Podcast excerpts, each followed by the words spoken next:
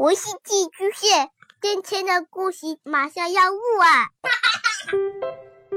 孩子的世界充满了色彩和欢乐，用有温度的声音讲你爱听的故事。白羊叔叔和大明的晚安故事。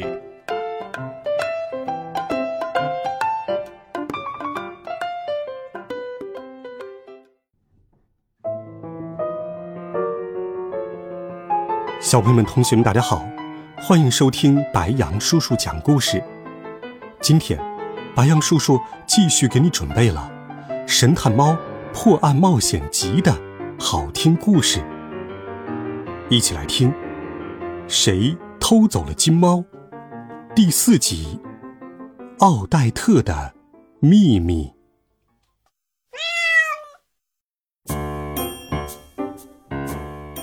天亮的时候，月光先生已经在秘密据点等候大家了。那是一间阁楼，隐藏在层层屋檐之中。他的伙伴们也接踵而来。多多最先到达。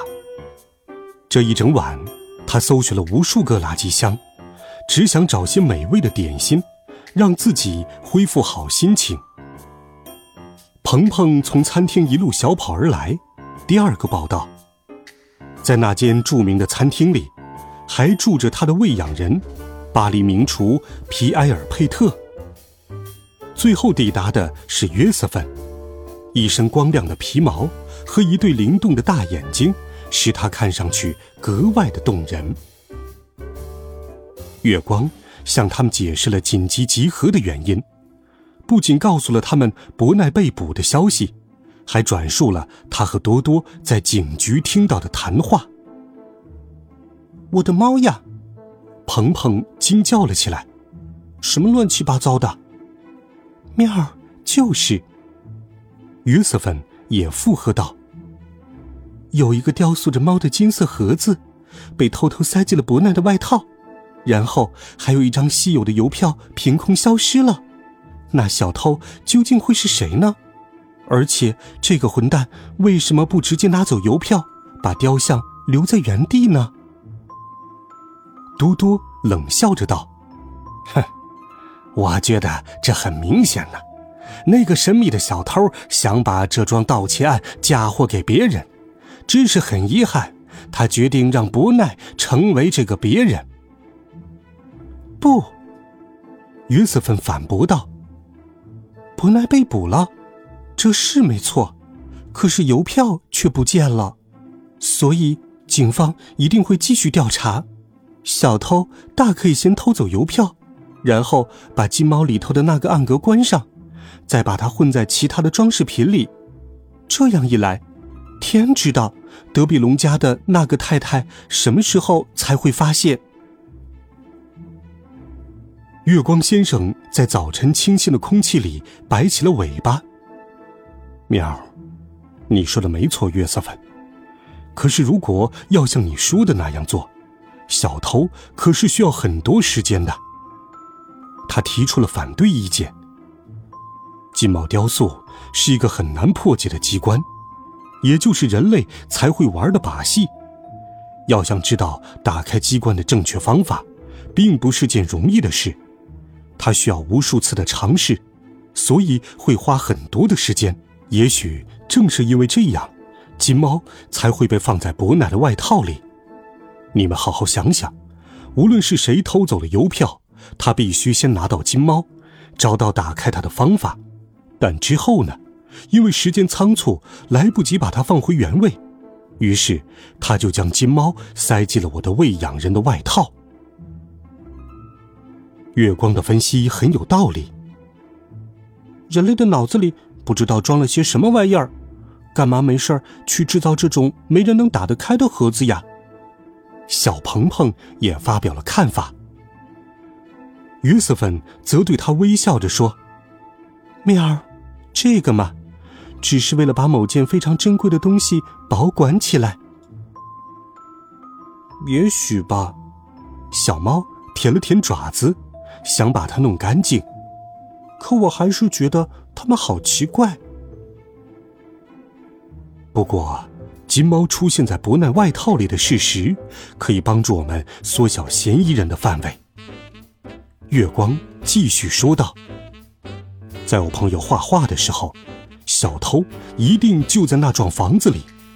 这个人可以接触到客厅里的装饰品，却又不会引起别人的怀疑，比如管家加斯通，或者是女佣奥黛特，还有贾拉瓦科四兄弟，就是那几个来自马赛的装修工人。”喵，马赛？约瑟芬不解地问。嗯，我可以用我的尾巴打赌，他们绝对是马赛人。嘟嘟强调，他们刚一开口，我就听出了家乡口音。那照我看，我们的调查就从这四个家伙开始。月光建议。一听他这么说，多多立刻亮出了指甲。啊？什么？你这话是什么意思？难不成从马赛来的都是坏蛋吗？月光咕哝道：“喵，对呀，差点忘了，你也是马赛来的，所以嘛。”居然这么说，为了保护家乡的名誉，多多立刻朝他扑了过去。与此同时，月光也竖起了全身的毛，很快，两只猫便怒气冲冲地扭打在了一起。喵，快松开我的尾巴！月光先生叫了起来：“哎，不许咬我的脸！”多多也喊了起来。两只猫经常这样厮打，而通常平息争吵、缓和他们冲动情绪的都是约瑟芬。可这一次却是鹏鹏制止了争斗。喵儿，我却觉得我们应该从奥黛特开始呢。你们还记得吗？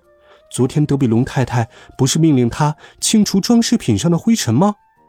后来我突然发现他打开了一个抽屉，从里面拿了什么东西，然后慌慌张张的塞进了自己的围裙。当时我并没有在意，可现在回想起来，鹏鹏的话引起了大家的回忆。喵，奥黛特偷走的东西很有可能就是那只金猫。约瑟芬惊呼。其实我也觉得那个佣人的神情有点奇怪，我们最好马上回那里看看。月光和多多正打得不可开交，彼此的身上全是爪子印儿和乱七八糟的皮毛，可这时他们却突然停了下来。面儿，小家伙说的对。月光理了理凌乱的皮毛。就这样。我们的四位猫咪朋友一路小跑，来到了德比龙太太的别墅，在大门口埋伏下来，开始了等待。他们把自己隐藏在大街上一个又高又粗的油桶后面，在那里一直等到了中午。然而，什么事也没有发生。他们只是不时听到德比龙太太的吼叫声从敞开的窗户里传出来。他不是命令加斯通整理这个，就是指挥奥黛特清理那个。也太刺耳了吧！谁能忍受那个女人呢？让我说，奥黛特把邮票偷走倒是好的，是那个太太自己活该呢。喵。约瑟芬忍不住说道。嗯，就是，只是可惜，因为他的错，却要使不奈含冤入狱。月光回应道。约瑟芬想要反驳，却没来得及把话说出口，因为就在这时，那个年轻的奥黛特出现在大门口，他骑着一辆黑色的自行车，上头还装有一个漂亮的车铃。他离开的很匆忙呢。鹏鹏发现，嗯，我觉得女王的胡子应该就在她的身上。多多竖起了尾巴，而且没准他现在就是要去找某个地下买家呢。那我们赶紧追！大家异口同声的说道。奥黛特骑了一段下坡路，白色的衣服。点缀着他的黑色制服，随风飘扬。月光和伙伴们立刻追到了他的身后，因为速度太快，他们的爪子似乎只是轻轻擦过地面，基本没有接触。他们在移动的汽车和马车间不停地穿梭，时而攀上熄灭的路灯灯柱，时而钻到市场里的摊位后头，还气喘吁吁地跑下了一长段台阶。奥黛特的速度。简直能和环法自行车赛的冠军车手媲美。不过幸好，他们并没有让他离开过自己的视线。啊啊！我真的跑不动了，鹏鹏喘着粗气说道：“面儿，坚持呀！你看，他就要停下来了。”约瑟芬为他加油。此时，他们几乎已经追到了蒙马特区的边界。这是塞纳河畔一条安静美丽的林荫道，两侧有很多餐厅和酒吧。事实上，奥黛特正是在一间咖啡馆前停下了车。卷帘门上方的招牌显示，它叫“艺术家咖啡馆”。啊，这个地方可真得好好收拾一下！你们看它有多破呀！多多嘟囔道：“喵。”这可不是我们现在该关心的事，还是快点儿进去看一眼吧。”月光说道。四只猫偷偷潜到了咖啡店门口，奥黛特已经走了进去。就和嘟嘟说的一样，那个地方真该重新装修一番。桌椅破旧不堪不说，还有从墙上剥落的大块泥灰。地板上也都是泥土和碎瓶子。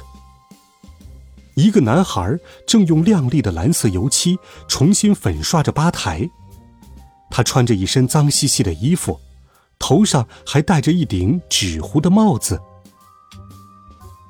布兰特，我亲爱的，奥黛特边叫边冲上前抱住了男孩，还在他的脸颊上留下了一个唇印。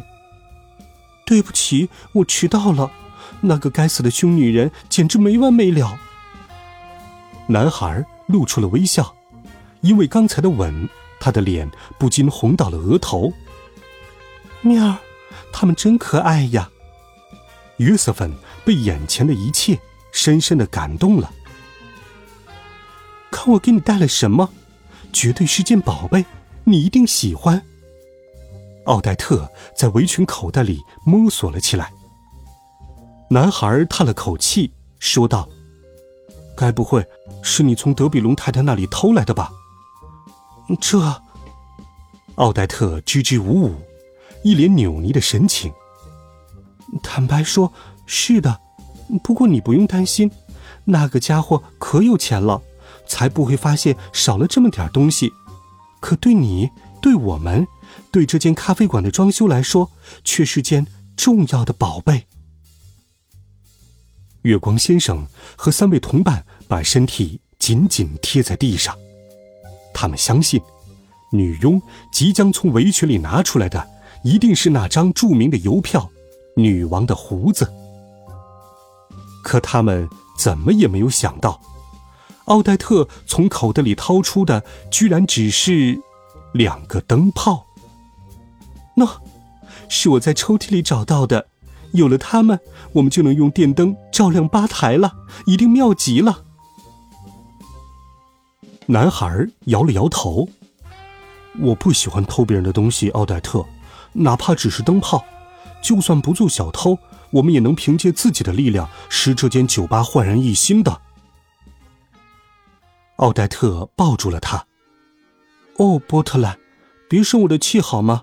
只要酒吧开张，我们开始赚钱，就能马上去买灯泡还给德比龙太太。你说呢？伯特兰想了想，好吧，那就这么决定了。说完，他便露出了微笑，跳起了舞来。虽然没有音乐，他们却跳得那样的欢乐。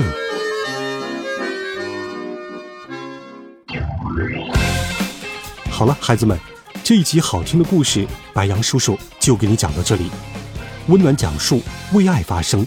每天，白羊叔叔讲故事都会陪伴在你的身旁。我们明天见，晚安，好梦。